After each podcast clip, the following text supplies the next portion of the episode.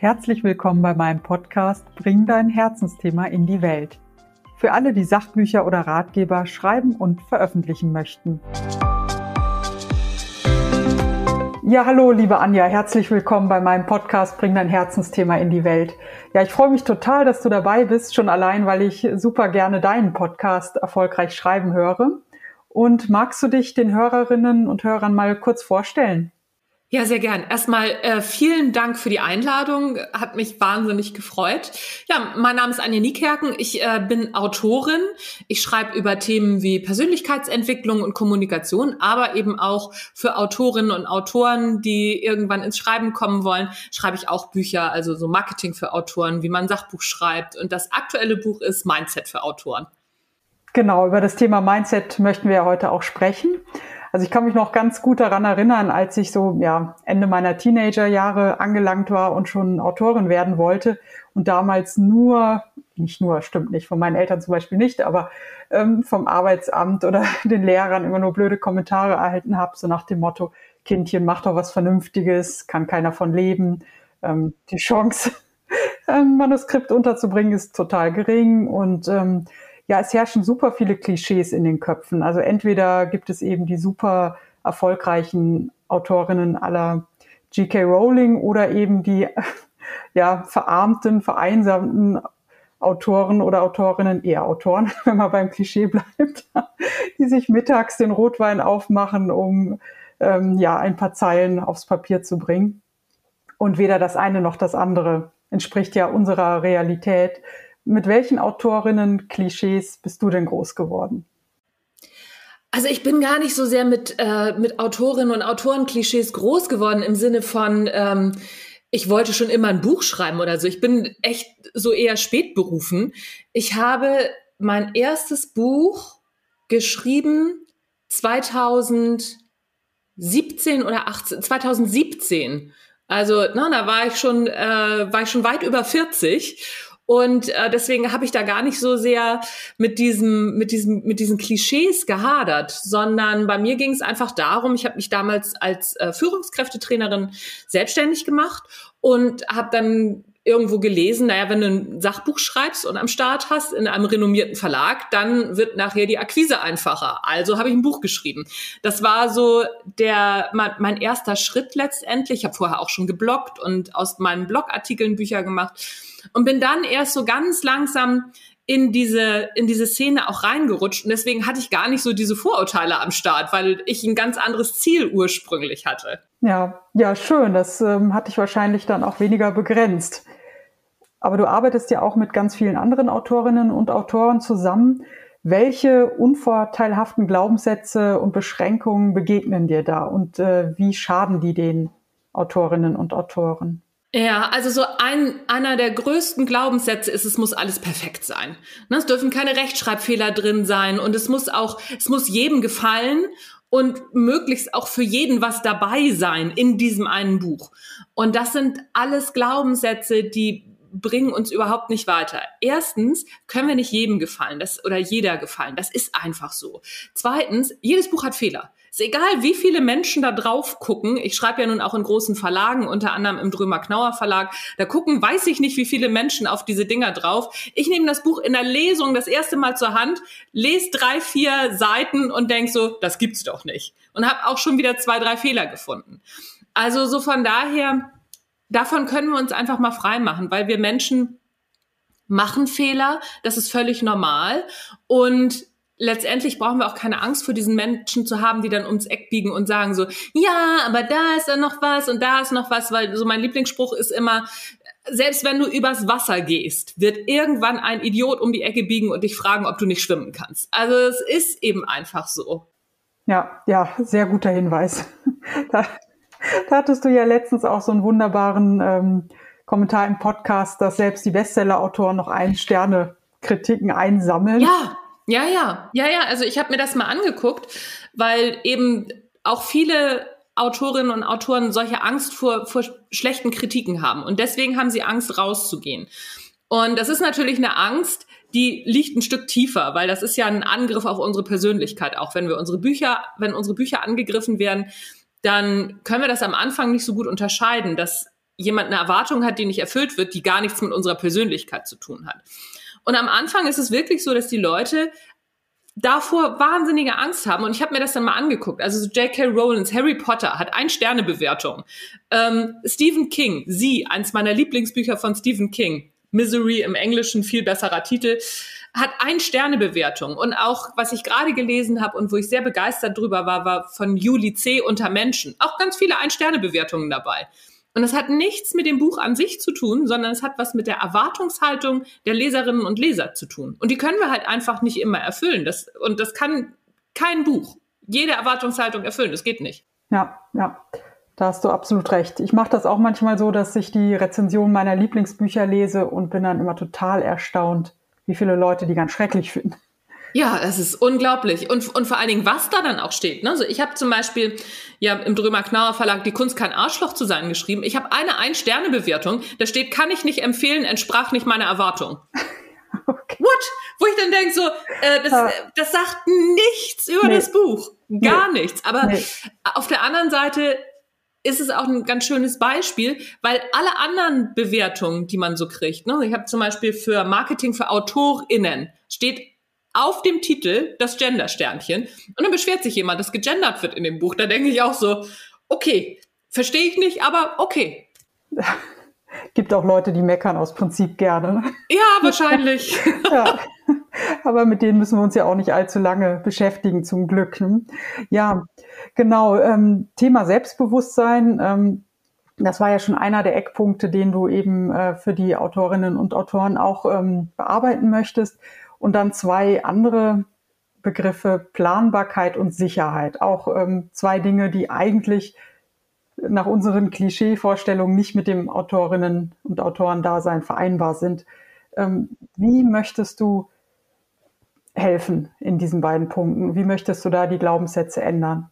Naja, also so da gibt's erstmal eine ganz grundsätzliche Überlegung als Autor oder Autorin, ist man selbstständig und das ist eine Form von Unternehmertum. Na, natürlich sehen sich viele als Künstlerinnen und Künstler. Das ist auch richtig so und es soll auch, das soll sich auch bitte nicht ändern. Im Sachbuchbereich ist es vielleicht noch ein bisschen anders, aber ähm, grundsätzlich sind wir Einzelunternehmer, Einzelunternehmerinnen. Und diese Einstellung muss ich natürlich mitbringen. Das heißt, ich muss ähm, bereit sein, Marketing zu machen. Ich muss bereit sein, meine Buchhaltung zu machen. Ich muss bereit sein, mich immer wieder zu präsentieren in irgendeiner Form. Und ich muss eben auch bereit sein, um Leserinnen und Leser zu werben. Das ist ein Werben um Kunden und Kundinnen am Ende des Tages. Hm, natürlich. Es ist egal, ob es Unterhaltung ist oder nicht. Wenn wir uns andere Künstlerinnen und Künstler angucken, aus der Comedy zum Beispiel, Stand-up-Comedians, die sind auf Instagram nicht unterwegs, weil sie sich so gerne präsentieren, sondern die sind da, weil sie für ihre nächste Show werben.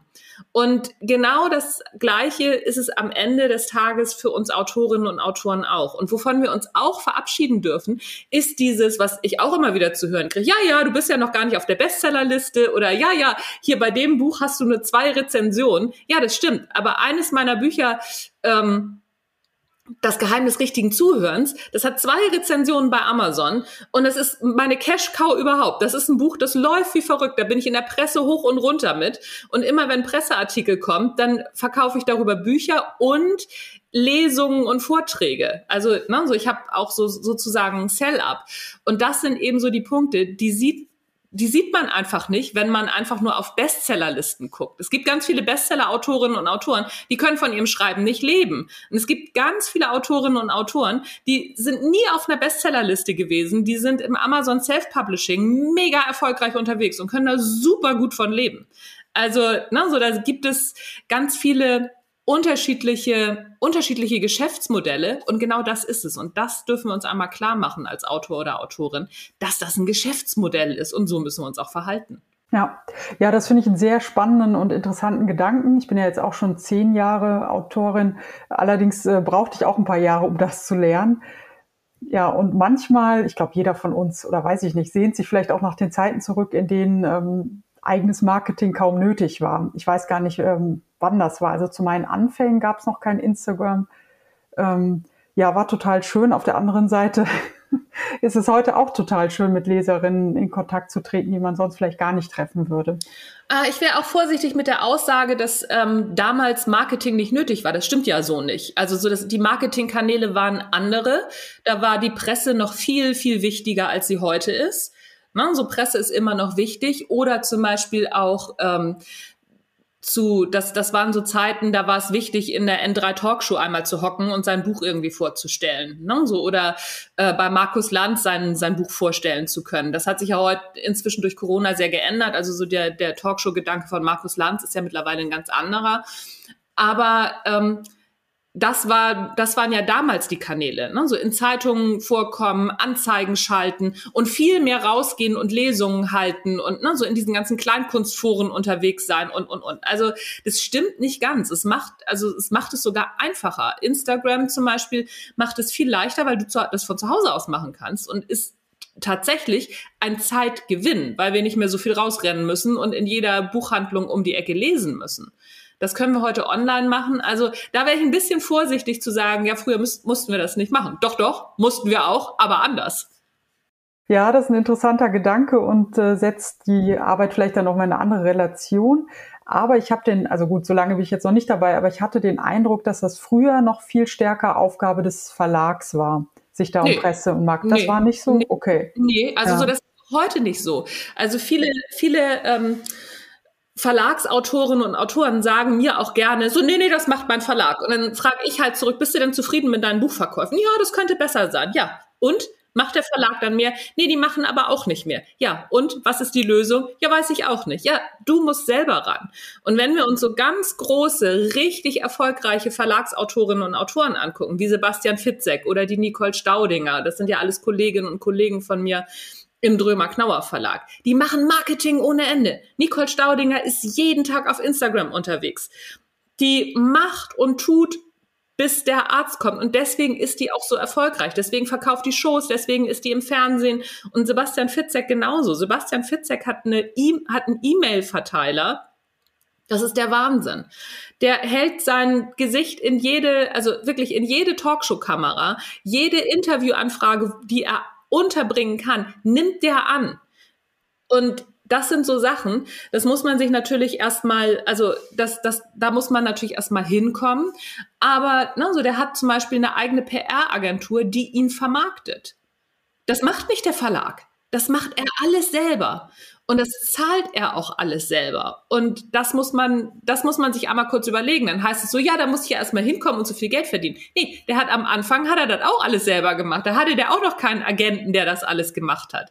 Da ist der selber losgerannt wie ein Geisteskranker. Der hat in seinem ersten Buch, hat er seine E-Mail-Adresse veröffentlicht, weil er gesagt hat, so, ja, alles klar, ne, so wenn, wenn so, also wenn tausend Exemplare verkauft werden und ich kriege 400 E-Mails, das kriege ich hin. Und das müssen sich Autorinnen und Autoren bitte einmal klar machen. Wir sind erstmal zuallererst immer selbst für unser Marketing verantwortlich, weil wir machen für uns Personenmarketing. Der Verlag vermarktet nur das einzelne Buch. Aber wir müssen uns ja vermarkten und wir müssen eine Fanbase aufbauen. Das ist unsere Aufgabe. Das ist nicht Aufgabe des Verlages. Ja. Ja, das ist ein guter Mindset-Shift, würde ich sagen. Das, ähm, ja, wünschen sich wahrscheinlich die meisten Autorinnen ähm, und Autoren anders, aber ähm, ja, ich mir auch. Also überhaupt keine Frage. Ich bin ich sofort dabei. Wenn mein Verlag sagt, ach komm Anja, ich mache das alles für dich, dann sage ich auch nicht, nein, natürlich nicht. Aber vielleicht liegt es auch daran, dadurch, dass mein erstes Buch, was ich im Verlag geschrieben habe, des Montags muss ich immer kotzen, Erste Hilfe gegen Arbeitsübelkeit, es war so ein kleiner Verlag, der hatte gar nicht groß Marketing-Ressourcen. Ähm, und da musste ich von Anfang an alles selber machen. Und im Drömer Knauer Verlag, als ich da gelandet bin, da habe ich schon meine ganzen Kontakte und alles mitgebracht und war das auch schon gewohnt. Vielleicht ist es auch deswegen einfach anders gewesen. Ja, ja, aber das äh, klingt auf jeden Fall spannend. Also gut, ja. Ähm, ja, also um nochmal auf dieses Thema äh, vom Schreiben Leben zurückzukommen, also dieser Glaubenssatz, äh, lautet ja immer noch 10 Prozent, oder es ist vielleicht nicht nur ein Glaubenssatz, sondern auch eine Statistik, 10 Prozent der Autorinnen und Autoren können nur vom Schreiben leben. Das stellst du ja jetzt ganz anders dar, wenn man die reinen Bücher. Nee, Bücher nee, da, also nee, da wäre ich ähm, auch, also nee, da wäre ich auch vorsichtig. Also ähm, 10 Prozent das sind erstmal die Verlagsautorinnen und Autoren. Ne? Also das ist ja eine äh, Statistik von Statistiker, die stimmt auch so, weil die meisten Verlagsautorinnen und Verlagsautoren nicht so sehr viel machen. Wobei zehn Prozent, ähm, also ja doch, es, es kommt ungefähr hin. Also ich würde sagen, es ist ein bisschen mehr. Ich würde sagen, es ist doppelt so viel. Es sind 20 Prozent von den Verlagsautorinnen und Autoren, die davon leben können. Weil, ne, so wenn ich jetzt mal so im Drömer Knauer Verlag gucke, wer da so von leben kann, dann würde ich so sagen, ja, doch, also es werden, werden so 20 Prozent. Aber äh, die nicht in dieser Statistik vorkommenden Self-Publisher und Self-Publisherinnen, die kommen da gar nicht vor. Und da gibt es wahnsinnig viele, die davon leben können. So zum Beispiel hört man natürlich nicht so gerne. Der gesamte Erotikbereich, der im Self-Publishing sehr, sehr stark vertreten ist, da können fast, also können fast die Hälfte davon leben die das wirklich sehr, sehr gut betreiben. Oder ähm, im Bereich Fantasy oder ähm, ja, Fantasy ist auch ein sehr großer Bereich im Self-Publishing, der davon leben kann. Aber auch Crime und äh, Young Adult, da gibt es ganz, ganz viele, die wirklich davon leben können. Und das ist natürlich, okay, das ist ein anderes Spiel, sag ich mal. Das funktioniert ein bisschen anders. Da musst du viermal im Jahr ein Buch rausbringen, du musst in, in Serie schreiben und, und, und. Aber dann kannst du sehr, sehr schnell davon leben das geht schon. Hm. Das ist ja ähm, spannend, weil im Gegensatz dazu ja steht, dass eigentlich jeder noch zu einem echten Verlag möchte. Ja, also das, ähm, ich halte das auch gar nicht für verkehrt, zu einem echten Verlag zu gehen. Ähm, ich halte das nicht für verkehrt, weil ein echter Verlag immer noch Reputation hat. Und gerade in Deutschland ist es so, wenn du in einem äh, echten großen Verlag schreibst, dann hast du automatisch Reputation. Das ist, ähm, deswegen halte ich das nicht für verkehrt. Aber es gibt zum Beispiel, ähm, wie die Anne Stern, das ist genau das Gegenbeispiel. Anne Stern hat angefangen im äh, Self-Publishing und hat das richtig gut aufgezogen, auch ganz professionell. Auch, ne, da muss man auch dran denken, das bitte professionell aufzuziehen mit professionellem Cover, mit professionellen ähm, Lektorat und, und, und. Hat das mega professionell aufgezogen und ist dann aus dem Self-Publishing in den Verlag gegangen weil der Verlag ihr dann ein gutes Angebot gemacht hat und gesagt hat, ja, pass mal auf, ne, so darum kümmern wir uns dann alles und du brauchst nur noch schreiben. Dann hat sie gesagt, ja, wunderbar, wenn ich das gleiche Geld verdiene, in Ordnung, dann machen wir das so. Also das geht alles. Das funktioniert so rum und es funktioniert so rum. Wichtig ist, dass man von Anfang an die Qualität hält und von Anfang an auch das Marketing richtig aufsetzt. Ja. Ja, das finde ich aber auch so schön, dass es eben viele Autorinnen und Autoren gibt, die ähm, erst Absagen kassiert haben und dann nachher als Self-Publisher doch erfolgreich geworden sind und letztendlich doch einen Verlag gefunden haben. Ja, ja, klar, klar. Also so, es ist ja, was man auch nicht vergessen darf, es ist, wenn man eine Absage vom Verlag bekommt, dann heißt das noch lange nicht, dass das Buch schlecht ist. Dann heißt das, dass diese eine Person, die das beurteilt hat im Verlag, dass die nicht sieht, dass es ins Verlagprogramm passt oder dass es ihr oder beides ihr gegebenenfalls auch nicht gefällt. Also, ne, wir sind natürlich in dem Moment, wenn ein Verlag sagt, nee, machen wir nicht, dann sagt im Grunde eine Person, nee, machen wir nicht. Und das ist eine Meinung aus dem Verlag. Also ich empfehle zum Beispiel auch immer, ja, warte noch mal ein halbes Jahr ab und schick noch mal hin. Vielleicht, also gerade bei den großen Verlagen, wenn du jemand anders erwischt, dann kann das schon sein, dass, äh, dass du doch ein Jahr bekommst. Na, so das ist, ähm, das ist letztendlich kein Drama. Natürlich gibt es auch ganz viele Bücher, die taugen wirklich nichts. Ne, so das ähm, und das nachher abzuwägen oder das nachher rauszukriegen, das ist nicht ganz so einfach. Es macht natürlich immer ähm, viel viel Sinn, wenn man sein Exposé rausschickt, vorher mal abzuklopfen bei Freunden oder bei bei anderen Autorinnen und Autoren, die man so kennt, was die so von der Idee halten und was da so für Rückmeldungen kommen. Oder so zum Beispiel, wenn ich Exposés verschicke, ich verschicke ja auch immer noch Exposés ähm, an andere Verlage, außer dem Drömer-Knauer Verlag, weil ich auch noch in andere Richtungen schreibe, dann ähm, lasse ich da immer schon eine Lektorin drauf gucken. Ja, ja, ja. Das habe ich am Anfang auch gemacht, bevor ich mein erstes Projekt rausgeschickt habe. Und das würde ich auch jedem raten. Das ist wirklich gut investiertes Geld, da nochmal zu überarbeiten, gegebenenfalls, oder ähm, sich auch einfach Tipps zu holen, an wen schicke ich das. Das würde ich auf jeden Fall auch empfehlen. Genau, dann wären wir bei dem Punkt, ähm, also wir haben uns jetzt vor allem schon Gedanken gemacht, was macht man, wenn das Buch schon fertig ist, aber wie kommt man überhaupt zu dem fertigen Buch? Es gibt ja ähm, viele Leute, die ähm, jahrelang davon träumen, endlich ihr Buch zu schreiben und ähm, 10.000 Ausreden parat haben, warum sie noch nicht anfangen. Ähm, und sich das vielleicht wie einen Berg vorstellen, der nicht zu erklimmen ist. Und ähm, ja, da hattest du in einem Podcast ähm, so schön diese 1%-Methode für Autoren vorgestellt. Ähm, hast du Lust, das nochmal zu erzählen? Ja, also es ist ähm, grundsätzlich die 1%-Methode. Ich habe mir das ja nicht ausgedacht. Da gibt's auch ein, ein, richtig gutes Buch zu, ist auch ein Bestseller. Ich weiß gerade gar nicht, wie der Autor heißt, komme ich gerade nicht drauf. Ähm, Im Grunde ist es darauf runtergebrochen, dass wir am Anfang uns zu viel vornehmen. Also wir nehmen uns am Anfang vor, das ganze Buch zu schreiben. Das ist Quatsch. Nimm dir vor, eine Seite pro Tag zu schreiben. Und dann ist das relativ einfach, weil eine Seite zu schreiben ist verhältnismäßig einfach. Aber zu sagen, so, oh, ich muss jetzt so und so viel Kapitel schreiben und das muss auch noch so besonders gut werden oder, oder, oder. Wir machen den Berg ja selber groß und mach den Berg doch klein.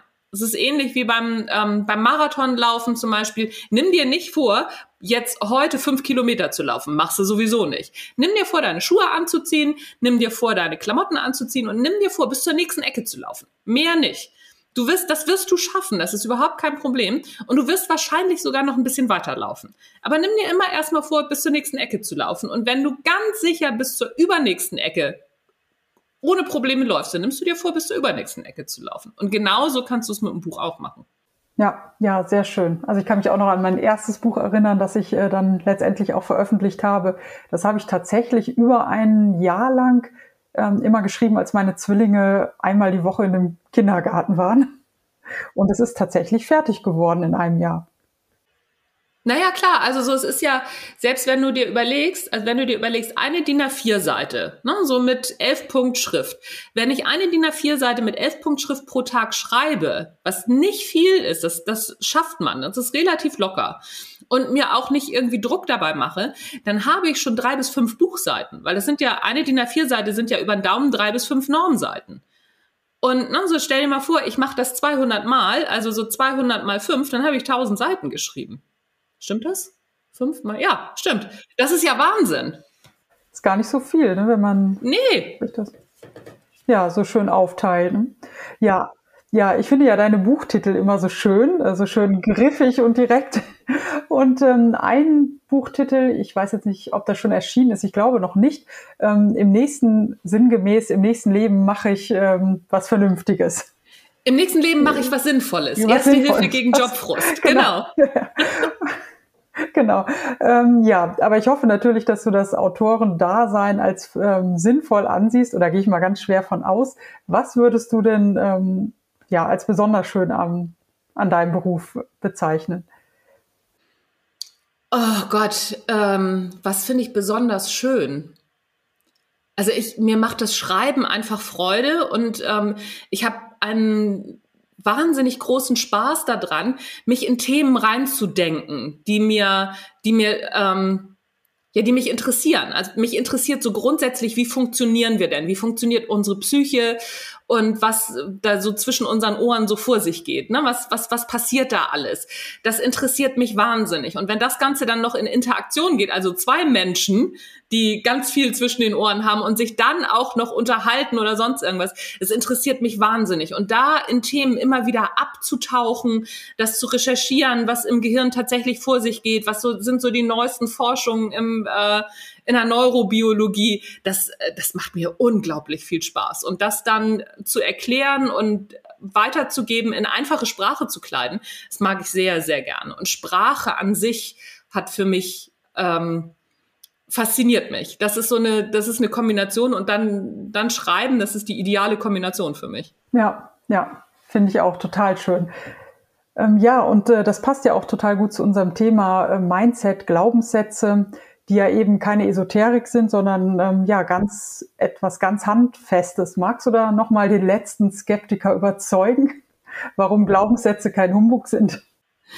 Naja, Glaubenssätze, also so, man nennt es Glaubenssätze. Ne? Es ist am, am Ende des Tages sind es ja Prägungen, die wir aus der Kindheit, aus der Jugend und auch aus dem Erwachsenendasein äh, mit bringen sozusagen. Das sind unsere Erfahrungen, die wir ganz gut in ein, zwei Sätze fassen können. Und mal sind es gute Erfahrungen, mal sind es schlechte Erfahrungen. Und unser Hirn funktioniert halt so, dass alles, was wir was, was wir so wahrnehmen und was wir so aufnehmen, das gleicht es erstmal ab mit der Festplatte. Also alles, was wir an Erfahrungen und ähm, ja, was wir an Erfahrungen haben, das wird erstmal alles abgeglichen. Und wenn wir eine schlechte Erfahrung haben, dann sagt das Hirn, hm, nee, das machen wir aber jetzt mal nicht.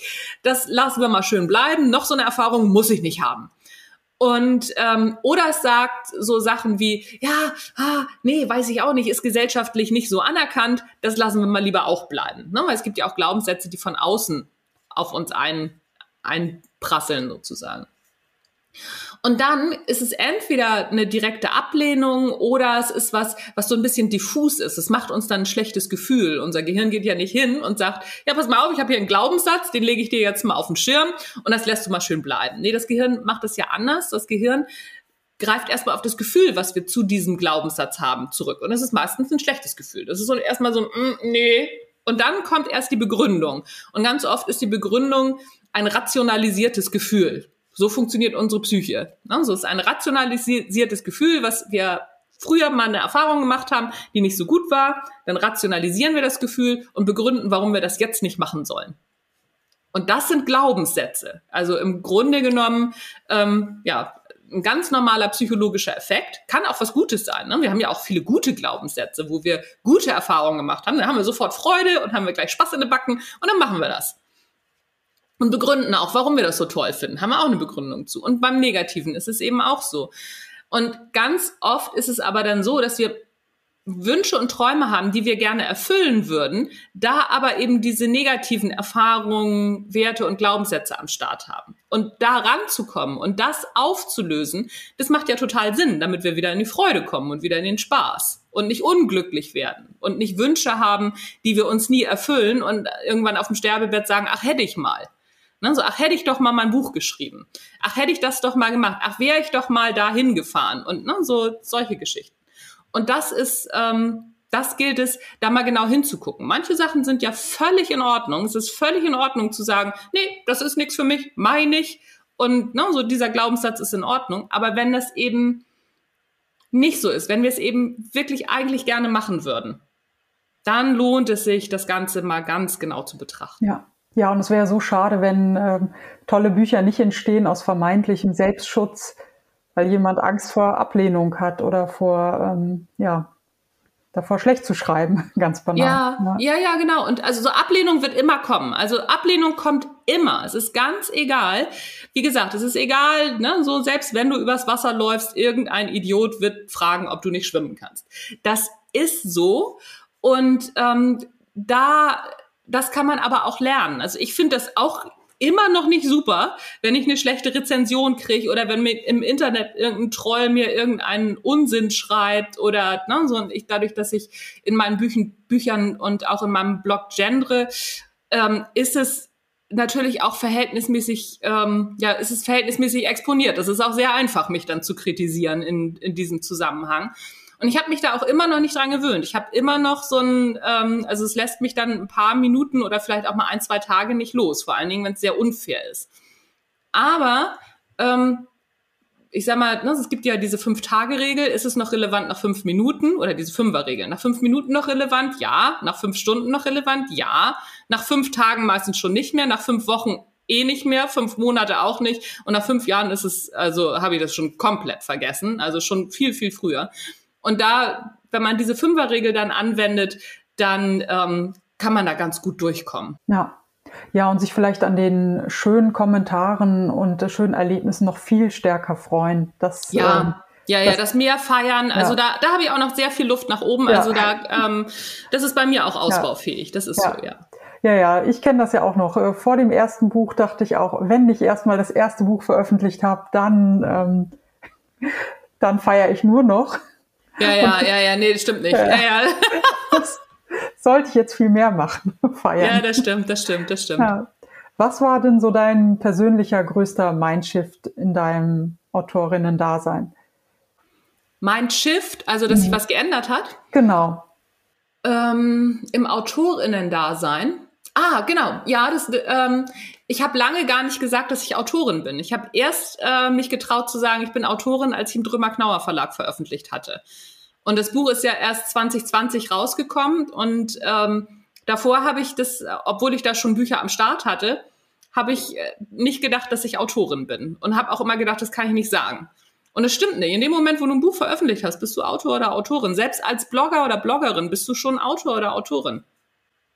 Das war, das war so der größte Mindshift. Und es hat sich am Anfang hat sich das komisch angefühlt. Die ersten Male habe ich gedacht so, mm, nee, es fühlt sich irgendwie nicht richtig an. Aber man gewöhnt sich dran. Und jetzt ist es ja, klar bin ich Autorin, Logo. Ja, sehr erfolgreiche Autorin sogar. Ja, vielen Dank. ja, ja. Aber das ist doch ähm, ja schon ein schönes Schlusswort. Gibt es noch irgendetwas, was du deinen ZuhörerInnen gerne mitgeben würdest? Ja, auf jeden Fall. Also wenn du schreiben willst, fang an. Gar nicht groß hier drüber nachdenken und ist das richtig oder ist dies richtig. Und der beste Einstieg, um zu schreiben, ist ein Blog. Fang mit einem Blog an, fang, fang an, mach es, schreib einen Blog und irgendwann wird da automatisch ein Buch draus. Das ist die beste Möglichkeit anzufangen. Ja, wunderbar. Ist ein super Tipp und ich verlinke natürlich auch deine Kurse, deine Bücher und ähm, ja, deinen Podcast, den ich ganz dringend empfehle. Ähm, ja, und äh, danke dir vielmals, liebe Anja, und wünsche dir alles Gute. Vielen Dank für die Einladung, Daniela. Hat mich sehr gefreut. Ja, mich auch. Dann bis bald. Mach's gut. Tschüss. Tschüss. Vielen Dank fürs Zuhören. Alle Links findest du in den Show Notes und ich freue mich, wenn du meinen Kanal abonnierst. Alles Gute für dich und deine Buchidee. Bis zum nächsten Mal, deine Daniela Nagel.